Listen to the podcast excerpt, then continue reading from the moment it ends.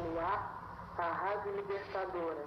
Atenção, está no ar a Rádio Libertadora. Atenção. Temos presente em nossos estúdios Atenção. Atenção. Carlos Marighella. Carlos Marighella.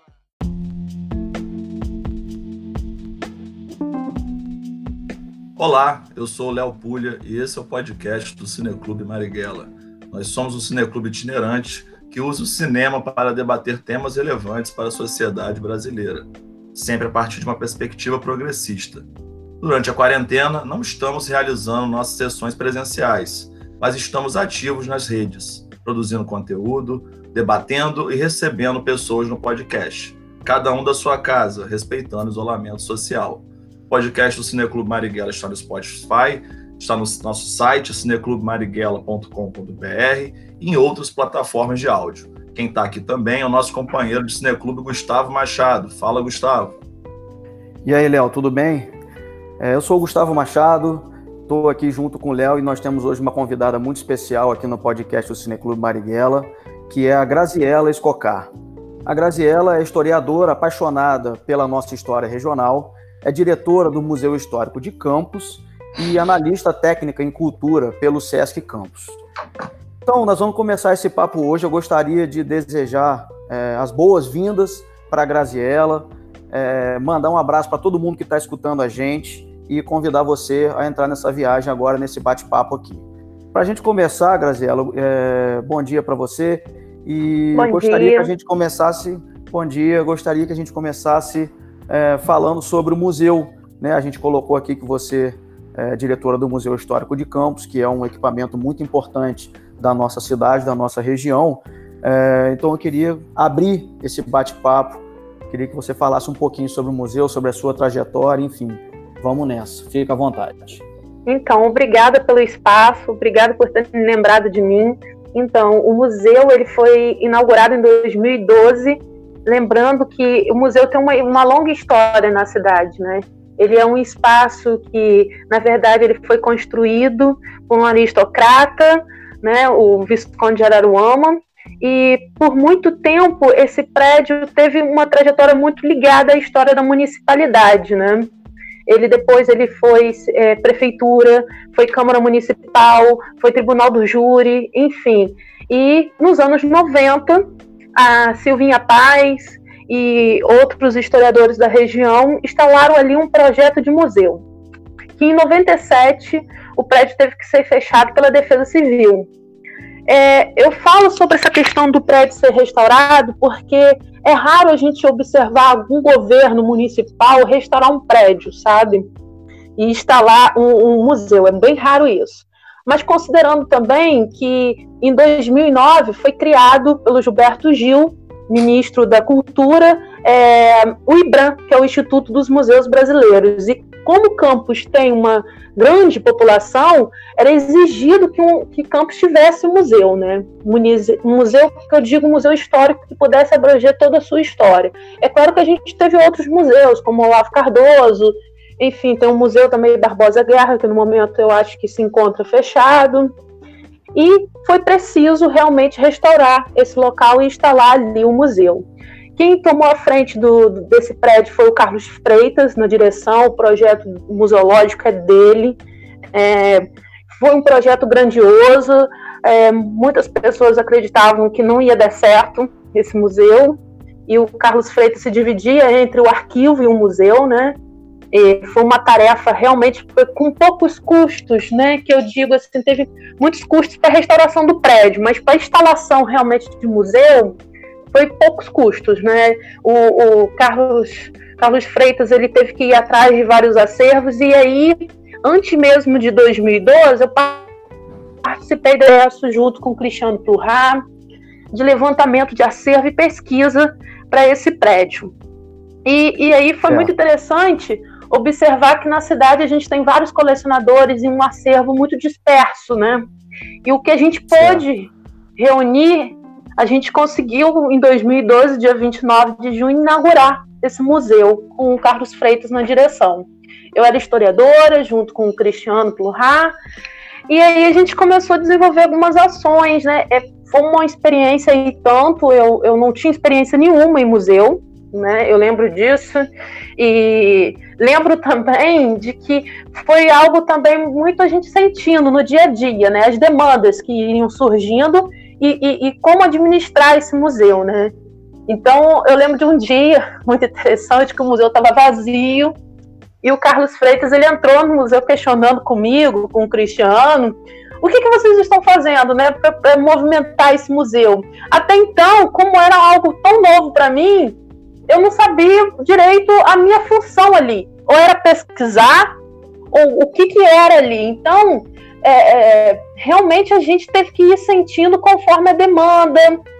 E aí a gente sentiu a necessidade de movimentar esse espaço, né? A gente claro. ainda tem pouco acervo, temos pouco acervo. É, eu sempre falo isso, eu acho que isso é uma crítica construtiva. Quem vai ao museu e questiona que o museu tem pouco acervo, eu reconheço que tem pouco acervo, mas uma das coisas que assim, o Freitas lá no começo não quis era que a gente comprasse acervo, porque a gente não sabe a origem desses acervos em antiquário corretamente, sabe? E aí a gente compra um acervo e a gente acaba mentindo a história da cidade. Pode ser acervo é, de Friburgo, de outras cidades, não propriamente da nossa cidade. Então a gente trabalha com a conscientização da população, para a população doe peças referente à história da cidade, referente à sua família, mas que sejam histórias verídicas, que tenham essa relação com a cidade. E é um trabalho realmente de formiguinha. Não, não vai ser do dia para a noite que a gente vai ter uma coleção completa no museu, né? Então, é um museu que é construído é, há sete anos, né, dessa forma, é, mas a gente já adquiriu muitos acervos. E sobre a questão da demanda que foi chegando, a gente percebeu as visitas escolares, o quanto elas eram importantes, mas também trazer a população para dentro do museu. E aí eu não tinha leitura nenhuma em museologia, comecei a ler muito sobre museologia, e aí eu percebi a questão da museologia social, a questão de não tornar o museu um museu vitrine, das pessoas chegarem lá e contar só coisas do passado e só, só visualizar, mas um museu interativo. E aí, a partir dessas leituras, comecei a observar também outras instituições, inspirado em outras instituições. Eu que já tinha visitado alguns museus na adolescência, passei a visitar novamente, porque agora a gente tem um outro olhar, né? Um outro olhar, uma outra visão. E aí comecei a me inspirar, e aí eu percebi que uma das temáticas que a gente trabalha muito, que a gente martela bastante, são as exposições temporárias. As exposições temporárias são hoje o que dá gás e vida ao museu, digamos assim, uhum. porque você todo mês ou a cada dois meses no máximo a gente sempre realiza uma exposição que tem a ver com a história da cidade ou com algum artista local ou sobre algum artista local, e, e a população quer ver, quer prestigiar. Então, uma das primeiras exposições temporárias que a gente realizou e que deu um up, que o museu acabou se tornando muito conhecido, foi uma exposição sobre o time do Goitacás, que foi organizado, curadoria da torcida organizada do Goitacás. Foi bem legal isso, né? E aí foi um, uma curadoria coletiva e, e, e, eu digo que foi a partir daí que eu conheci a questão da curadoria coletiva, que não parte só do museu ou parte de uma pessoa só, mas parte de um conjunto de pessoas. E o público E aí cada um, né? cada um participa e se sente inteirado, né, da, da, da, desse projeto. Enfim, é, essa primeira exposição me trouxe muito orgulho porque a gente conseguiu uma interação com a sociedade foi aonde o museu começou a se tornar mais conhecido, sabe? Porque a partir do momento que a pessoa também participa da curadoria, ela chama a família. Olha, eu participei da curadoria. Em que a ano pessoa... que foi essa primeira exposição? Foi logo quando o museu inaugurou, em 2012. Foi em 2012 Em setembro, mesmo. em 2012, Gente, é. No ano 2012... do centenário do Goitacás. Foi, foi, isso aí. Não, inclusive foi, foi a primeira vez que eu fui no Museu Histórico, foi nessa exposição do Centenário. Foi nessa exposição do Goitacás. Então, porque o, o pessoal começou a chamar os amigos. Começou a chamar os amigos. Eu lembro que o Coliseu, ali, o dono da banca de jornal, né, na praça, uhum, uhum. que é um que é Goitacás, ele chamava todo mundo. Uma pessoa ia lá na banca, ele, calma aí, você tem que conhecer a exposição. Ele levava cada um para conhecer a exposição. Então, abrir para a comunidade, realizar a exposição por, é, colaborativa, é, é, é, muito interessante. Outra exposição também que eu mergulho muito, que não foi uma idealização minha, foi uma idealização, na verdade, dos músicos, foi sobre as bandas centenárias da cidade.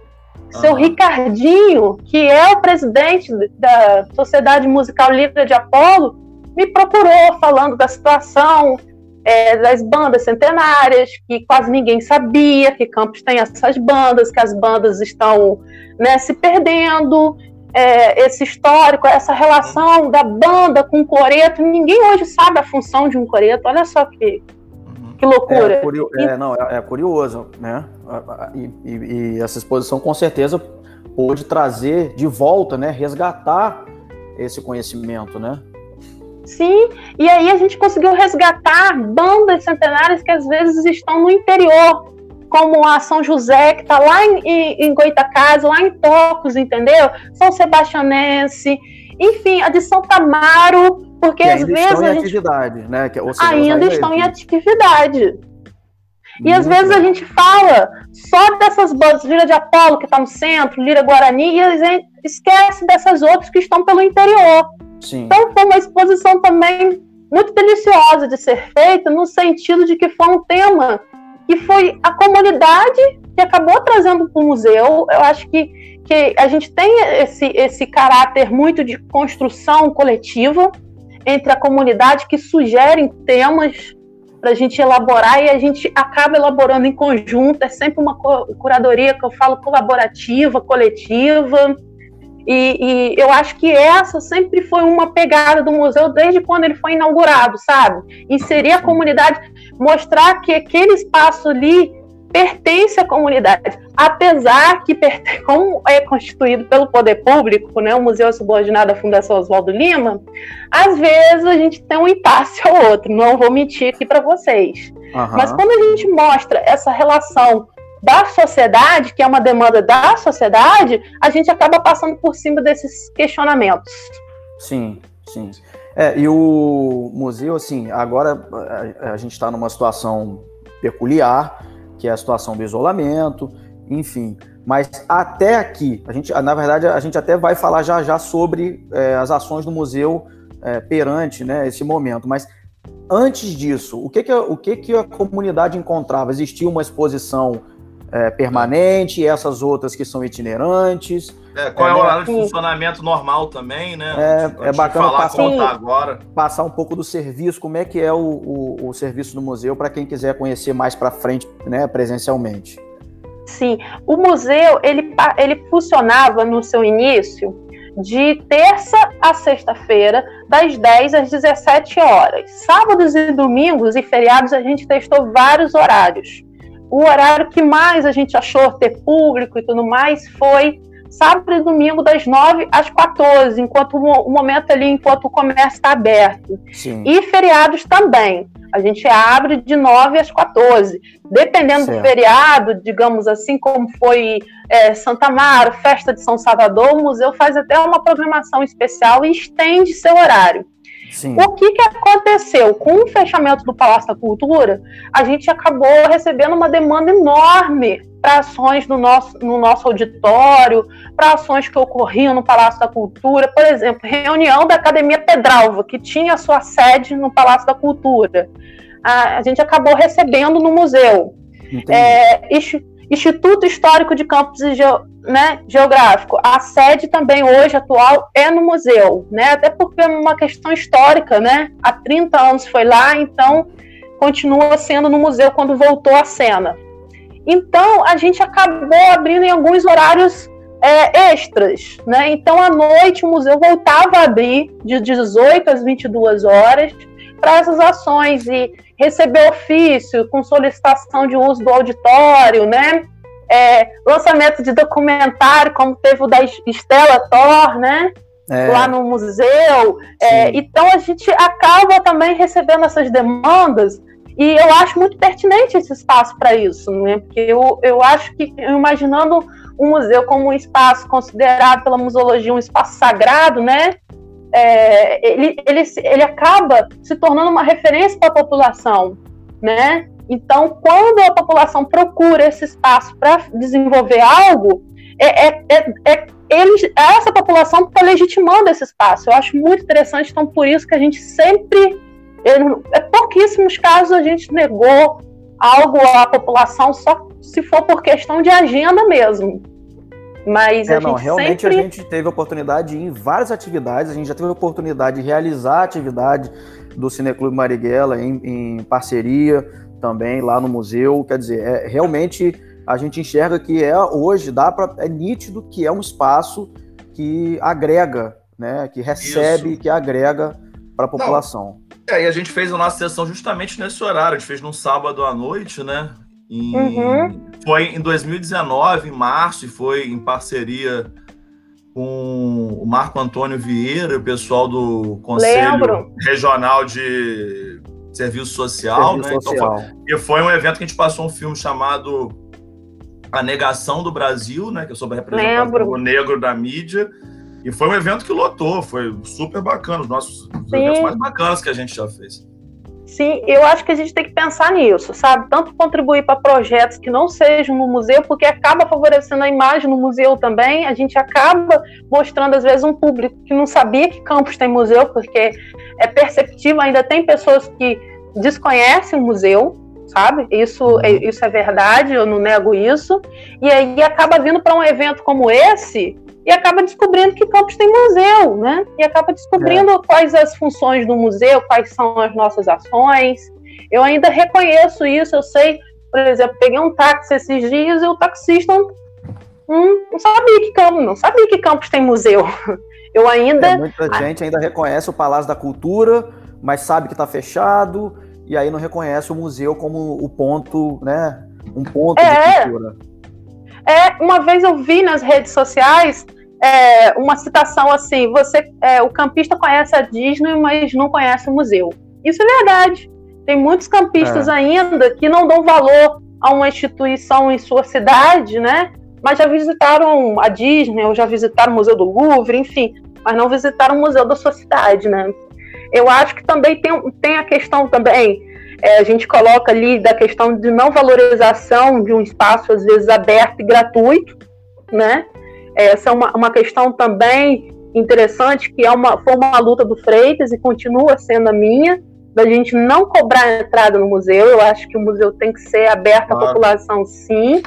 É, é, claro que nesses sete anos, né, já houve muitos secretários né, criando essa, essa hipótese, uhum. né? E eu sempre justifico dizendo que a gente tem que deixar o, mais acessível possível para a população, né? Se ainda tem gente que des, desconhece, cobrando entrada, então, enfim, é, é, essa é, é, a questão. O, o, funcionamento do museu era dessa forma, é continua sendo dessa forma. A gente só está no momento de recesso, né? E a gente tem exposições também. Vocês me perguntaram como que era.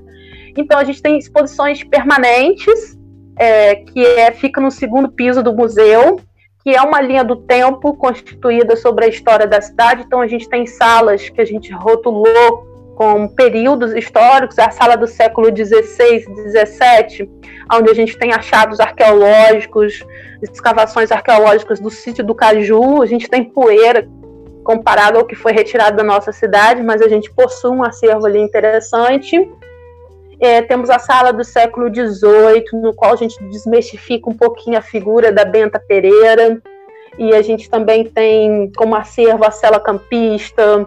A gente também fala nessa, nessa sala sobre a produção, a, a primeira produção econômica que foi o gado, depois veio a produção açucareira. A gente tem uma tabela também do Couto Reis, que mostra os grandes proprietários rurais da região, a questão da escravidão na região, como se deu no século XIX, a sala do século XIX, que é um, uma sala maior, a gente possui acervos sobre sobre realmente maus tratos aos escravos, a gente tem o busto da princesa Isabel, instrumentos que a gente fala de suplício, de castigo corporal, que é interessante até nessa sala que algumas professoras assim no ensino primário sempre sempre queriam depois da visita conversar comigo, que acham que, que são acervos um pouco chocantes, que não deveriam estar expostos.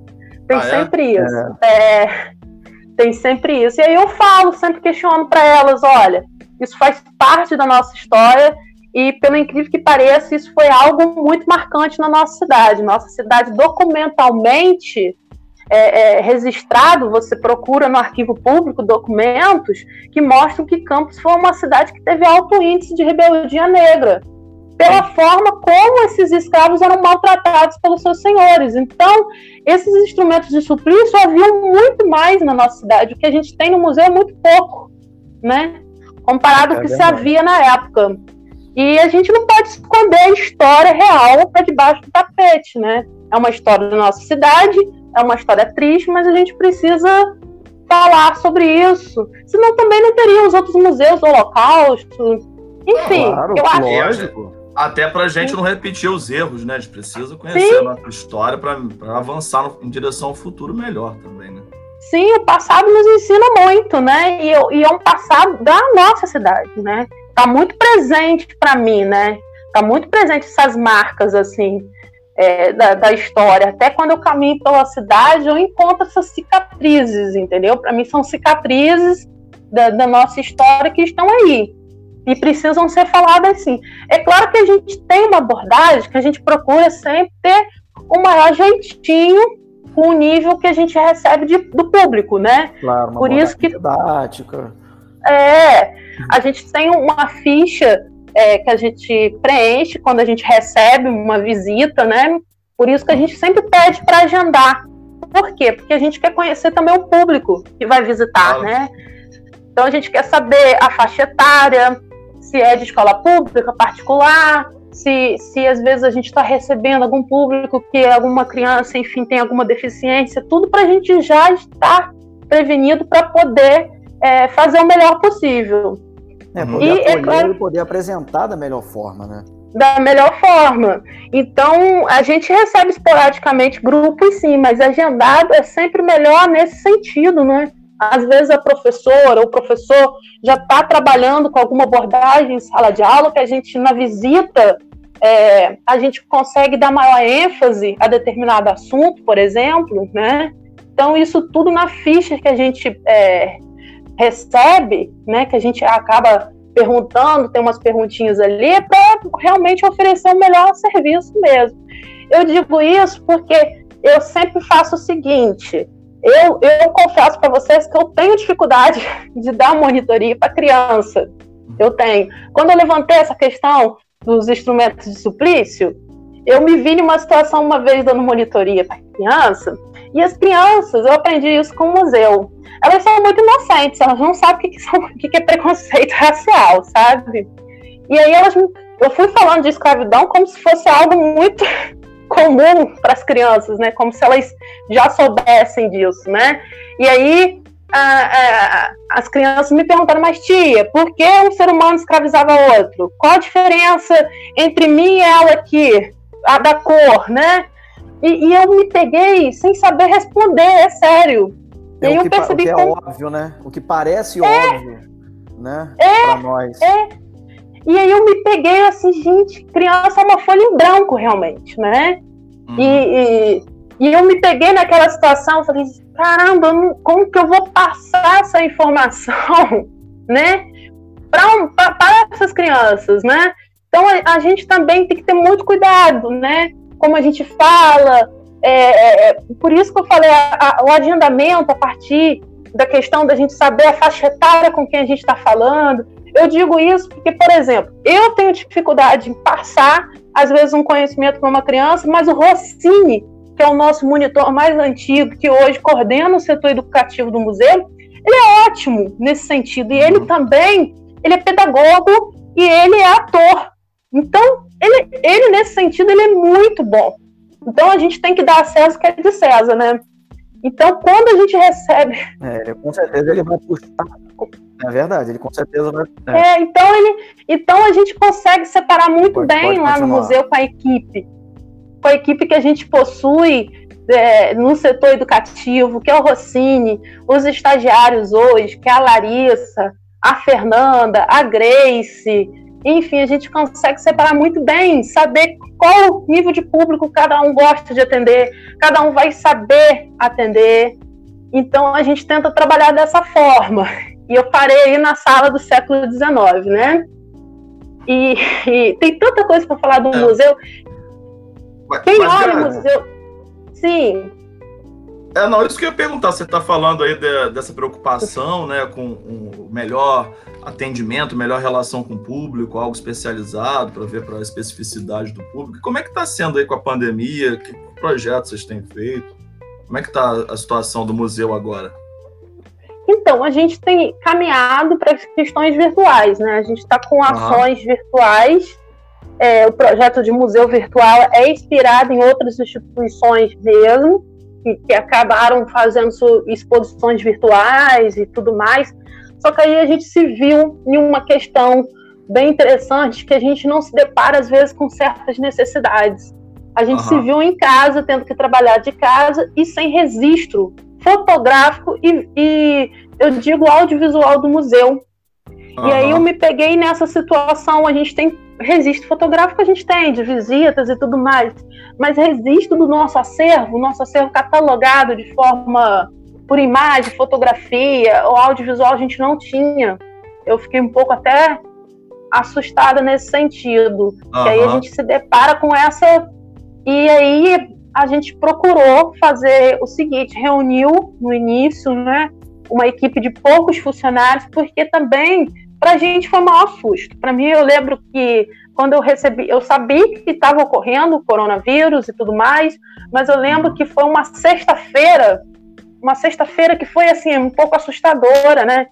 Que aí uma, foi, foi, pedido para fechar tudo, que a gente não, a gente não sabia direito o que, que ia acontecer, né? Então esperei uma, uma semana, eu, eu fiquei observando pelas redes sociais outras instituições atuando e de que forma uhum. essas instituições estavam atuando, né?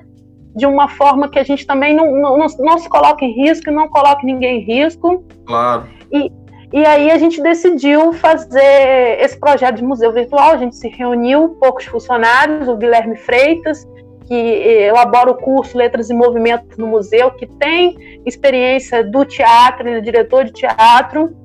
O Rossi, que, que é um dos monitores mais antigos do museu, e, a princípio, só uma estagiária, a Fernanda Pinkfield, para a gente fazer uhum. esses vídeos.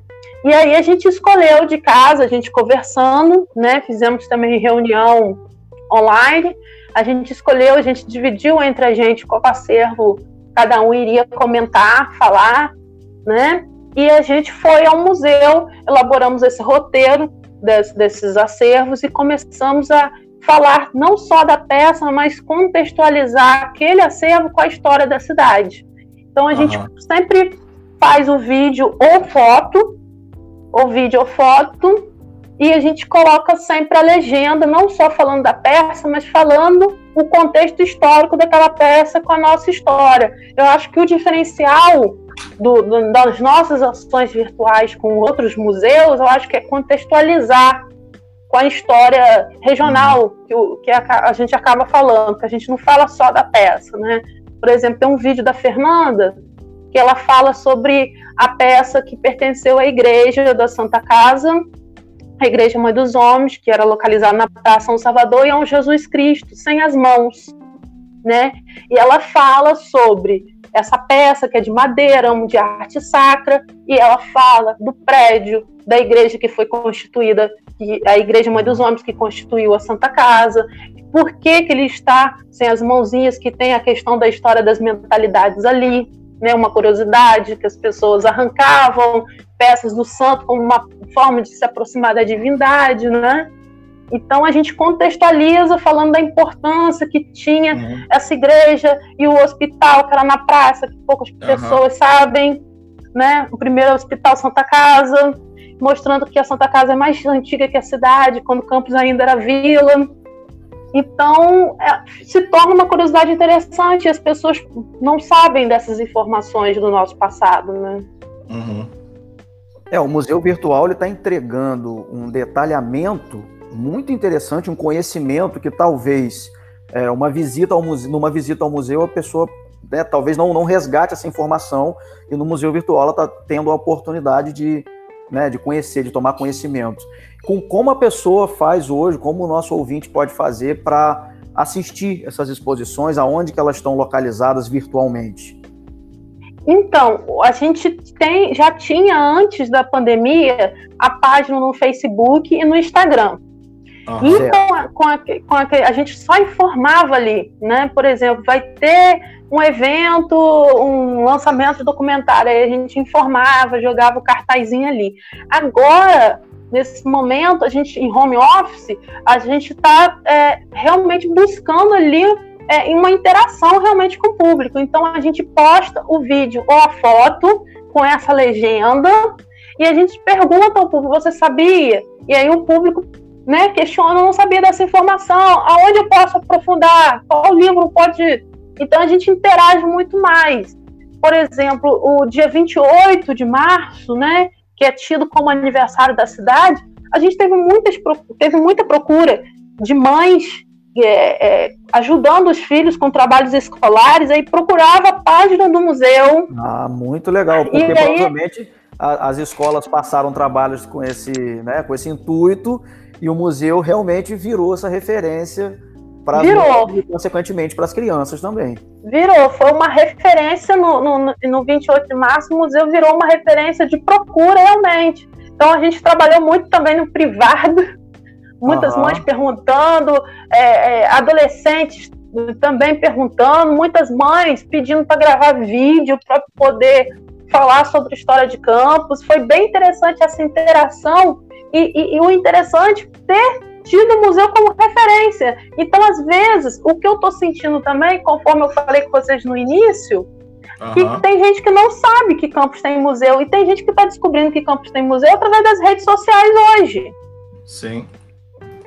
Entendi. É interessante que vocês estão se reinventando, né? E isso está fazendo com que as pessoas também possam é, redescobrir ou descobrir, né? O museu. Sim. Então Sim. é realmente muito muito interessante. Fica aqui essa dica, né? Para todo mundo que está ouvindo a gente buscar o Museu Histórico de Campos no Instagram e no Facebook para conhecer melhor essa exposição virtual né, que está sendo realizada. Uhum. Gustavo, Léo, vocês não têm ideia de quantas mensagens eu já recebi, é, que um museu recebe falando assim, poxa, eu não sabia do museu, é, quando passar a pandemia, a primeira coisa que eu quero fazer é ir ao museu, a gente recebe quase todo dia mensagens desse, desse modo, entendeu? Porque o número realmente de, de o número que a gente atingiu da página do Facebook do museu e do Instagram também, de repente, foi assustador. A gente tinha 250 pessoas, de repente a gente passou a ter 2 mil no Instagram e no, no Facebook tem quase 4 mil, entendeu? Essa internet, a internet tem uma capacidade muito interessante. Inclusive, vou fazer um comentário aqui, porque a gente não tem ouvinte só de campos. A gente tem ouvinte tanto de, é, do Brasil, de fora de campos, como também até de fora do país. Então, convidar também essas pessoas, a internet permite isso. Né? Quem não teve Sim. oportunidade de, de, vir a Campos pessoalmente para conhecer o museu em algum momento, ou enfim, né, não, teve, não teve essa oportunidade, ela vai ter oportunidade agora de conhecer o museu histórico da nossa cidade. Então, estou me referindo agora a você que está nos ouvindo é, de fora da cidade, de fora do país, conheça o nosso museu, conheça a nossa história. Né? É, fica aqui essa dica muito pertinente para você que está que tá nos ouvindo. Ah, eu também é, fiquei muito feliz. É, que foi para mim é um reconhecimento, né? Ter, terceiro vídeo que a gente jogou, que a gente lançou no, no Instagram e no Face, o IBRAM, que é o Instituto dos Museus Brasileiros, recomendou em sua página. Recomendou em sua página. É justamente um vídeo que eu falo sobre o acervo arqueológico e sem marcar o IBRAM, o IBRAM foi lá e recomendou na sua página, ou seja, nossa ação acabou se tornando uma referência para os museus brasileiros, né? É verdade, é verdade. Isso para mim foi Campos muito tem, tem, muita história, né? E isso precisa realmente chegar né, ao conhecimento de mais pessoas. E que bom que o Ibram fez essa recomendação, porque com isso é, a história de Campos vai ter oportunidade de chegar para os né, seguidores do Ibram. Né? Isso é realmente um, um ganho muito grande. É, é, essa foi uma ação do museu virtual, mas a gente tem várias outras ações. Aham. Sim, com certeza. Mas eu digo que é, são essas ações através da internet que possibilitam que pessoas conheçam de, né, em outros lugares que tenham interesse possam conhecer um pouco da nossa história, né, né, na medida em que vocês estão fazendo um trabalho relevante, um trabalho importante. Tenho certeza que dá muito trabalho para fazer isso, não é, né, não é uma coisa simples, não tenho dúvida disso. Então, a gente está aqui não só aplaudindo, mas também recomendando e convidando o nosso ouvinte para conhecer e para reconhecer, né, e para né, dar o seu endosso a esse trabalho bacana que está sendo realizado. Uhum. É.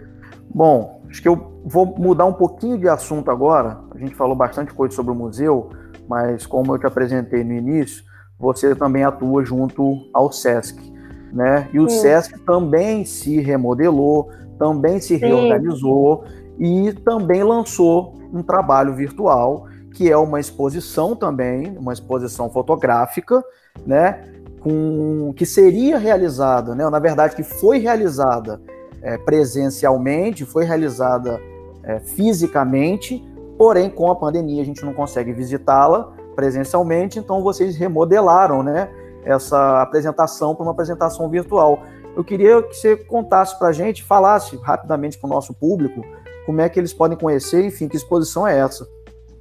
Então, a, o, SESC, eu sou analista de cultura lá do SESC, e o SESC, ele inaugurou, o SESC Campus inaugurou recentemente um casarão, né, que fica ali na Gilberto, né, e, e as pessoas ainda estão conhecendo esse casarão, né, então a gente está promovendo ações para divulgação desse espaço como um espaço cultural, galeria de arte, oficina para cursos, né, a gente também recebe muitas propostas, sabe? É bom deixar isso até aqui, né, para as pessoas e os agentes culturais da cidade saberem que o, o SESC está recebendo propostas. É só encaminhar para a gente, que é uma análise nossa de curadoria da unidade submetida à sede. Sendo aprovada, a gente pode colocar em prática, né? E o SESC entra como um diferencial aqui na nossa região, porque ele valoriza o artista local pagando um cachê, né? E uma das diretrizes que o SESC, desde o ano passado, é, colocou, impulsionou para as outras unidades, é fazer um diálogo entre artistas da antiga e nova geração. E aí eu pensei na fotografia. Eu pensei na fotografia aqui da cidade, é, já acompanhava até pelo Instagram o trabalho do coletivo Cabeçada. Uhum. E Conheci o trabalho do Ricardo Avelino, que ficou um tempo sem fotografar e voltou a fotografar recentemente. Gosto, gostei muito da estética dele, da técnica dele. Ele tem uma técnica que ele chama de arrastão, que eu ainda não, não vi de outros fotógrafos aqui da região. E, e, a experiência dele no campo jornalístico, né? E, e, como o Ricardo, ele também tem uma questão social muito profunda nas fotos dele, que combina muito com o, a concepção do coletivo cabeçada, que é o, a questão do social. Eu achei muito pertinente fazer esse diálogo entre o Ricardo Avelino e o coletivo cabeçada, e um coletivo se reuniu e, e trouxe três representantes, que é o, o Jean Barreto, o Rafael Peixoto e o Tarcísio Nascimento. E aí a gente também promoveu uma reunião coletiva, uma curadoria coletiva que foi muito interessante. E aí eu fui entender essa diretriz do SESC, que é buscar esse diálogo, porque você, tanto o, o artista, tanto o fotógrafo da antiga geração, ele aprende com a nova geração. É, e a nova geração aprende com o, o passado desse fotógrafo. É.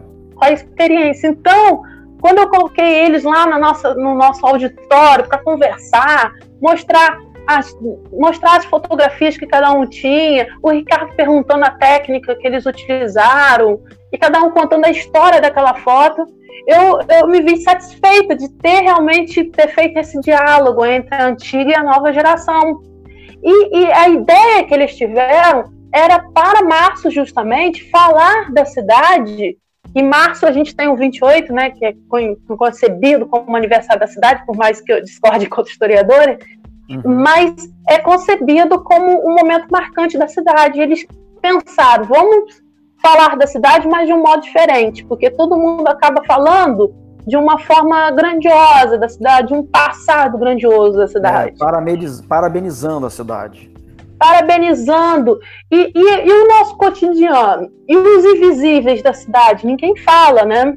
Sim. Então, eles, ele, ele, como eles, tanto o Ricardo como o coletivo, tem esse, essa questão do social, eles trouxeram fotos desse cotidiano, retratos de pessoas com, com, com, nada muito inusitado, não, sabe? Do seu dia a dia mesmo. Simplório. Simplório é, nada, que a gente. Nada produzido, na verdade, né? Eu tive a oportunidade não. de assistir a exposição virtualmente. É, achei muito interessante a iniciativa, não só pela iniciativa em si e pelo o que, é, é, o que ela retrata, né? Mas pela maneira como foi implementado. É uma Sim. ferramenta interessante. Você realmente consegue é, navegar acho que não sei se é essa palavra, você consegue passear e assistir de fato, como se você estivesse dentro do casarão. Isso é muito uhum. legal. Né? Não é simplesmente você não pegaram as fotos e colocaram num álbum virtual. Na Sim. verdade, é uma ferramenta que o, o espectador ele consegue passear pelo casarão. Uhum. E isso é muito Porque interessante. A, a ideia foi essa mesmo, de, de mostrar aonde é localizado esse casarão. Né? Então vamos começar desde a rua, desde a porta de entrada, vamos mostrar então em 360 graus como é esse casarão, vamos adentrar nele. Então o intuito foi esse, de colocar também a cabeça da população aonde esse local está localizado, como é esse local em maiores detalhes. Então teve um trabalho ali do Júlio Corsolosso, que fez essa gravação em 360 graus. Um e mostrou aí pro Júlio é, o Júlio, eles têm essa expertise, né? Logo a gente lembrou dele e ele fez uma perfeita gravação. E se você for lá, você também vê a legenda, você vê de quem é o fotógrafo, é, né? Consegue e, dar um eu, zoom, consegue ver o nome do fotógrafo, consegue chegar perto da foto. É muito Isso. interessante a ferramenta. O, o, título dado com a fotografia é muito interessante. Percebo que a gente tem alguns títulos curiosos que foi tirado nessa reunião de curadoria, essa troca entre eles, né? Uhum. A gente tem um título lá muito curioso, que é um empreendedor campista.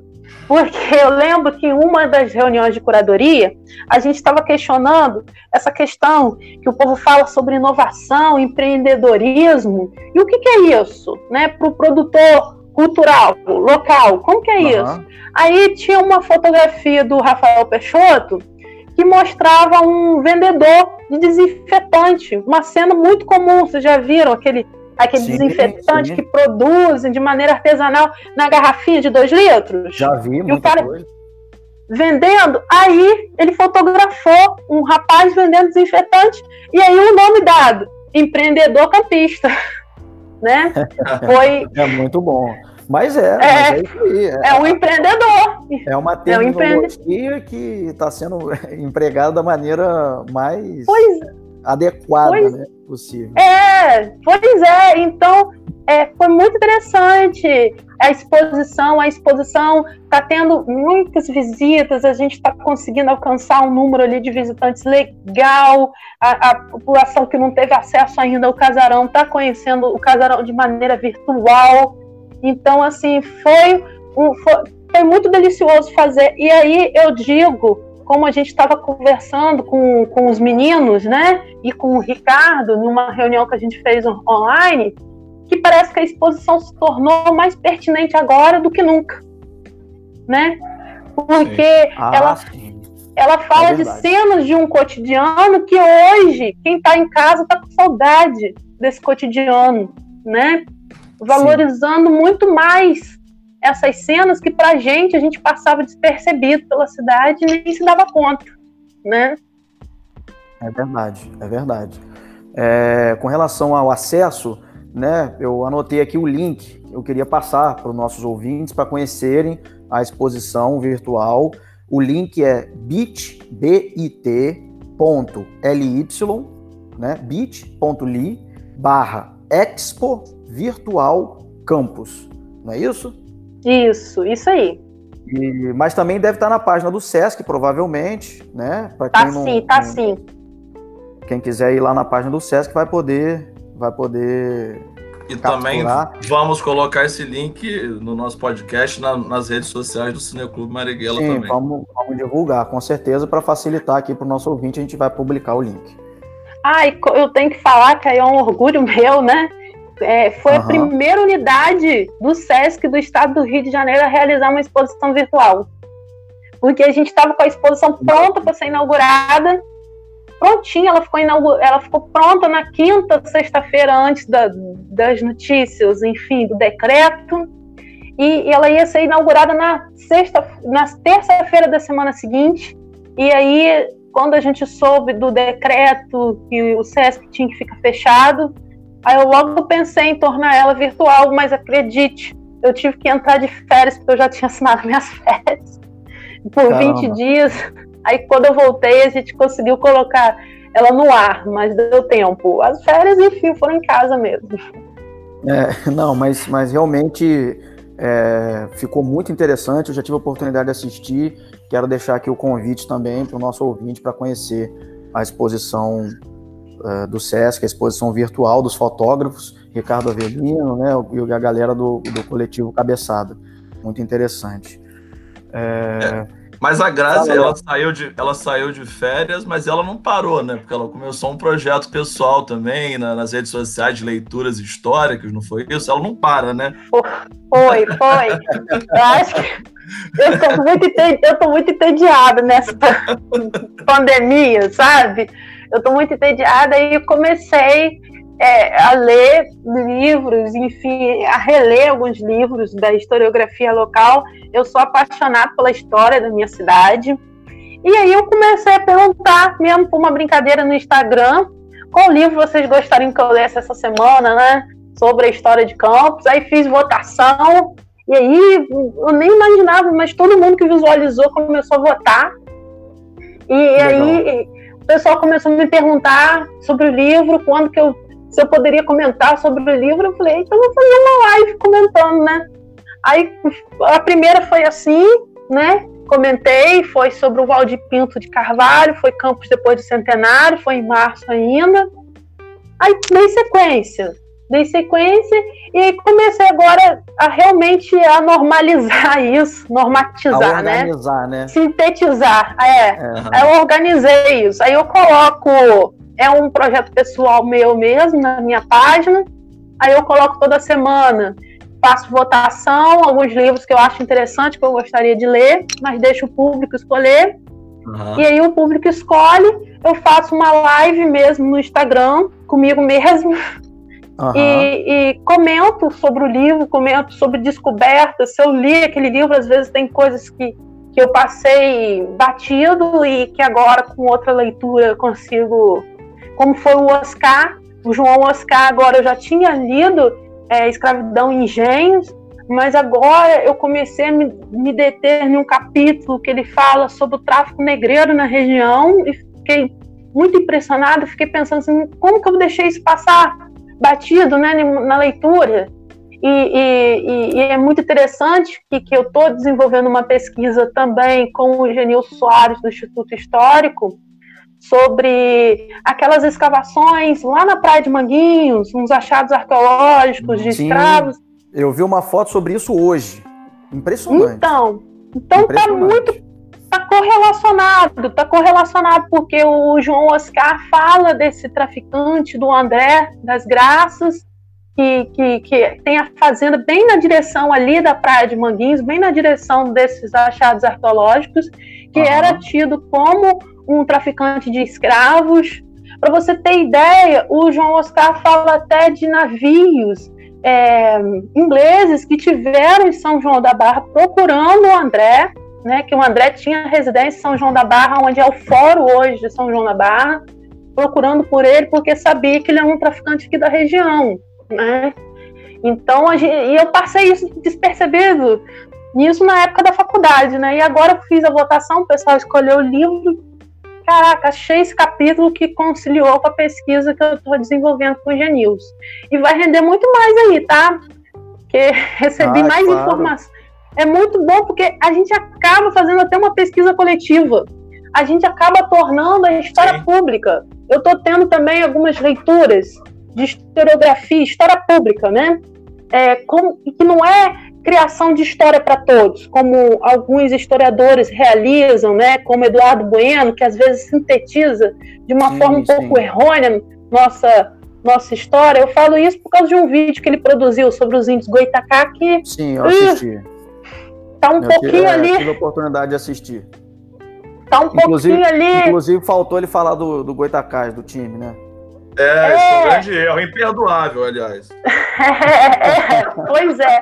E ele, ele, é, ele fala de uma forma ali muito assustadora sobre o nosso índio, dando ênfase a uma visão historiográfica do passado, né? E, e, e aí, não é essa história para todos, é uma história pública. É revelar uhum. realmente a nossa história história documental, história a partir de vestígios, para toda a população, né? Uhum. Então, tem, por, fatos históricos da nossa cidade e da nossa região, como o tráfico negreiro, que poucos debruçaram sobre isso.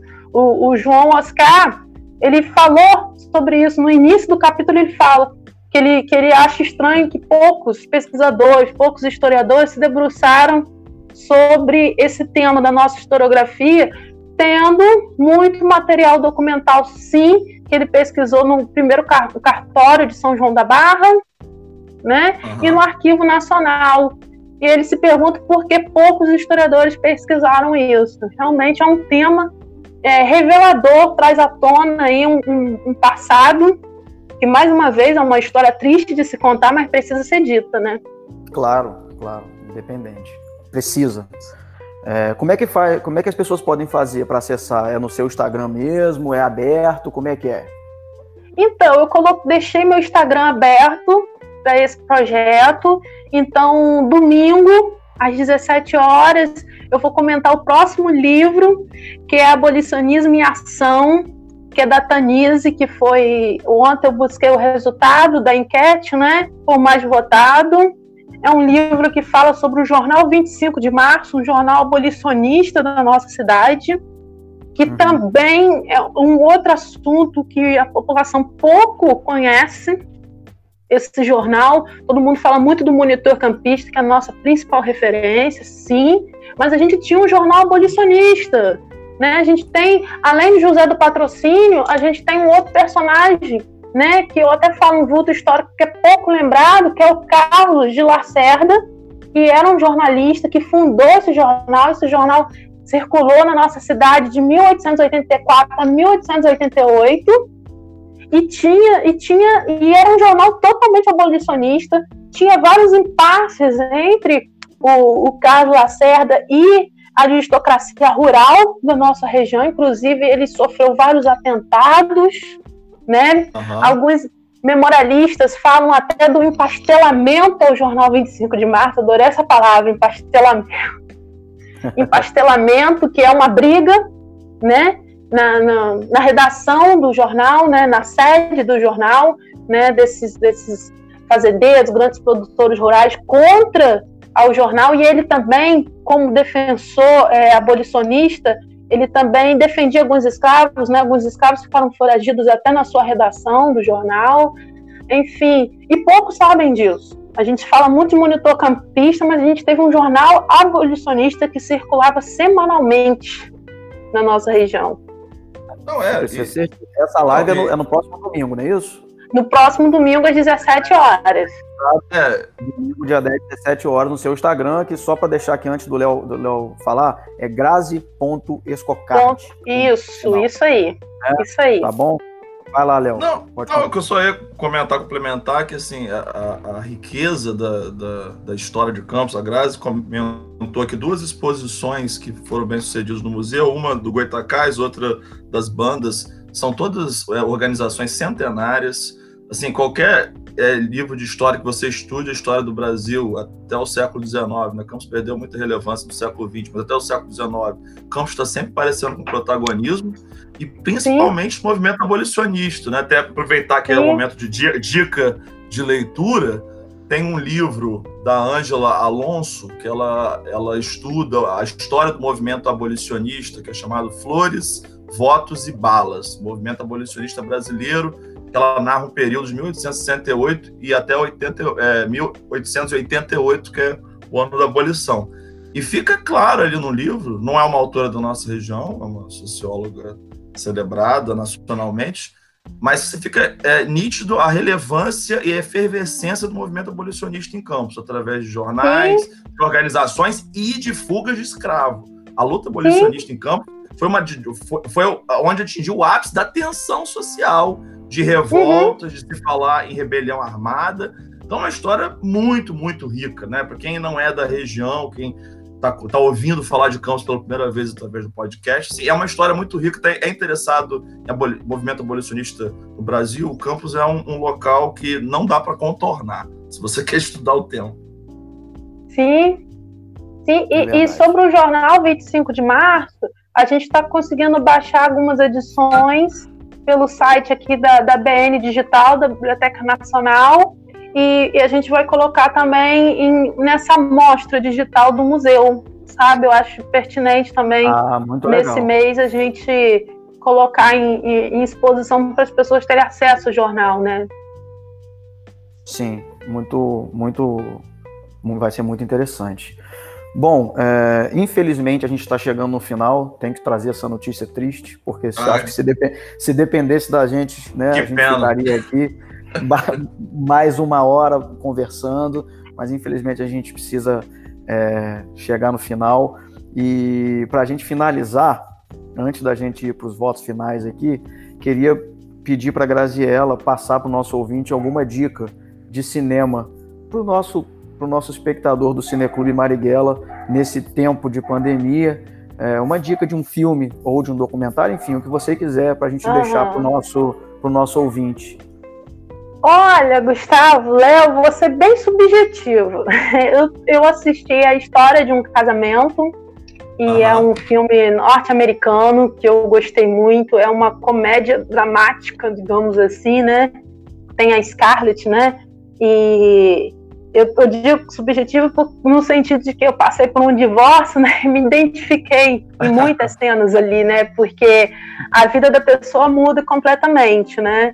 E, e, enfim, esse momento é um momento bem um divisor de águas, sabe? Que a gente não entende muito bem em que direção seguir, né? Se a gente está fazendo correto, se é para seguir em frente ou não, né?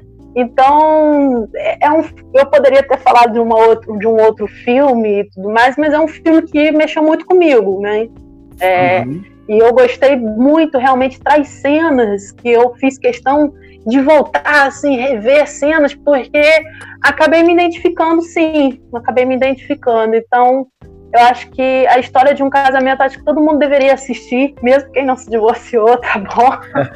Mas deveria assistir, porque é, fala ali de um casal, né, que, que tá tentando, tá, quer, tá querendo se divorciar, mas também não sabe se, se é bom ou, ou, é melhor se manter, né? Então a Scarlett, ela fica sempre nesse meio, meio termo, né, no começo, se ela segue em frente, se ela, enfim, eu acho essa é a minha, essa é a minha indicação. Ah, eu acho que todo mundo poderia ficar, assistir. Sua indicação vai ficar registrada aqui no, no, nosso podcast. A gente também vai colocar no texto, né, para divulgar para os nossos ah. ouvintes poderem pesquisar.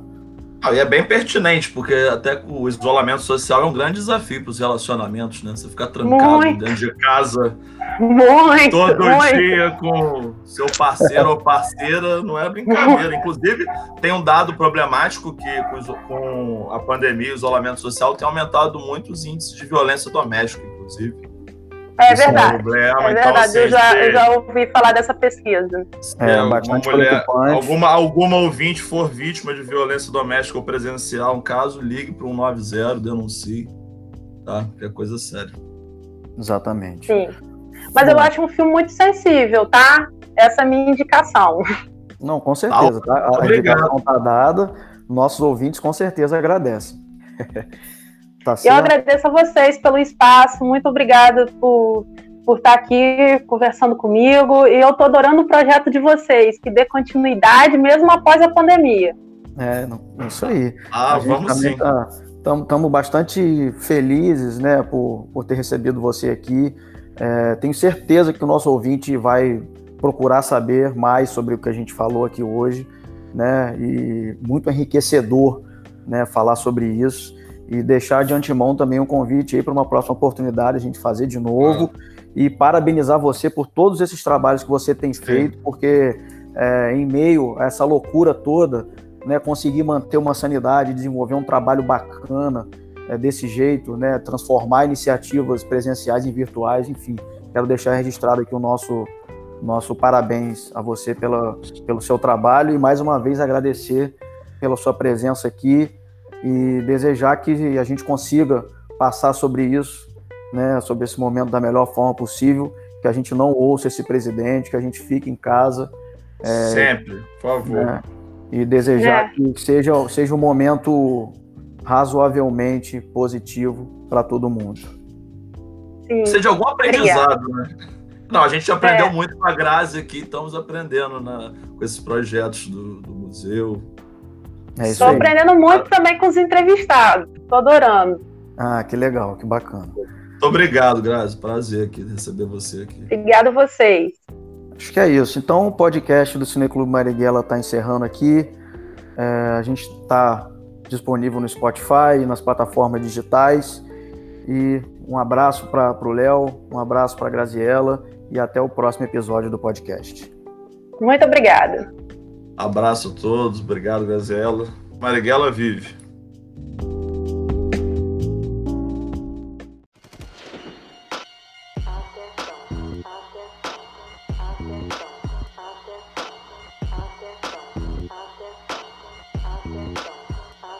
Muito obrigado, Marighella, pela sua participação. Carlos Marighella. Muito obrigado, Carlos Marighella. Carlos Marighella, Carlos Marighella. Thank you.